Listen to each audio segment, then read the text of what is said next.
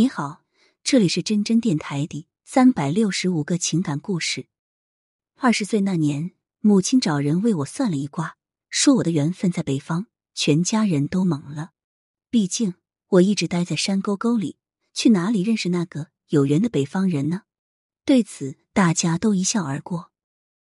也是在当，媒人给我介绍了一个男孩子。经过了全家人的考察后，我俩以最快的速度订了婚。他非常勤快，一有空就会来我家帮忙做些力所能及的事情。父母和哥哥们对他非常满意，看着姐姐妹妹羡慕的眼神，我也忘乎所以了。我们这边的习俗是订婚后一到两年内结婚，本来一切都按部就班的进行着。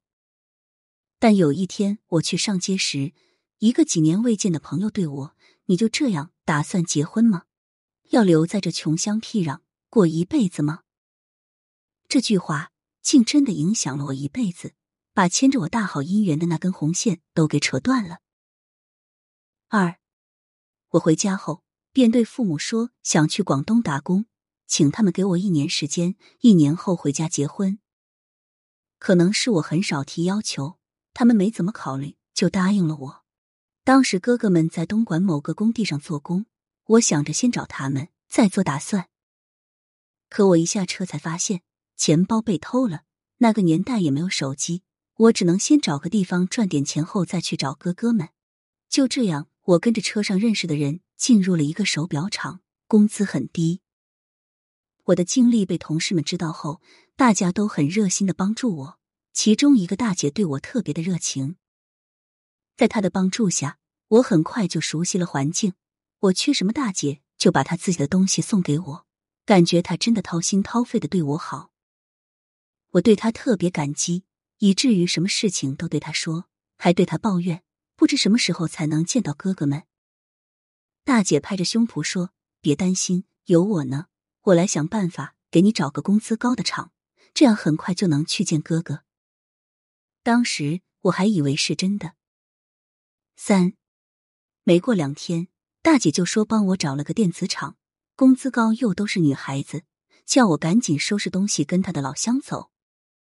在他的帮助下，我稀里糊涂就把东西搬到厂门外的面包车上，剩下的出厂手续，大姐还承诺帮我办好。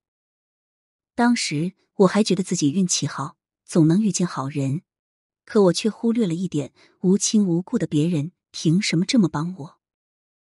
车上一起有五个女孩，我上车时，她们比较都还在睡觉。后来我也睡着了，一睁开眼睛，我已经在河北的一个偏远村庄，身边一个比我大十岁左右的男人盯着我看，他直接对我说：“我是他花了五万买来做老婆的。”在震惊之余，我终于明白，大姐把我卖了。就这样，我被关在这贫困的小山村里，外界情况一律不知。我也想办法逃过，但都被抓回来了。所有村民都是眼线，一有风吹草动，全民皆知。而这似乎印证了算命先生的话：我的缘分在北方。四十年间，我生下四个女儿，公婆看我的眼神都不对劲。幸好老公比较照顾我，在他的支持下，我终于踏上了离别十年的回家之路。回到家后，我才知道，当年那个男孩还以为家人把我藏起来了。他们退还彩礼，还赔了五千块钱给他，这个事情才算翻篇。看着老了那么多的父母，我冲过去抱着他们，痛痛快快的哭了一场。和家人在一起的日子是快乐的，而快乐的日子总是转瞬即逝。父母硬要留着我在家里过年。大年初一早上，听到外面烟花声，几个女儿就要出去玩。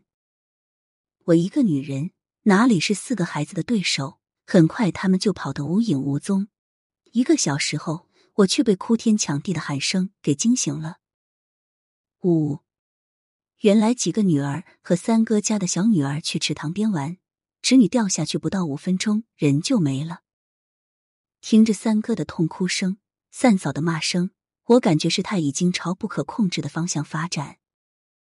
在父母和三哥还处在悲痛中无法自拔时，三嫂不声不响的往家里冲，她找到一把锄头，冲进厨房，把我睡的床，还有灶台上的两个铁锅、橱柜里的碗，全部砸得稀巴烂。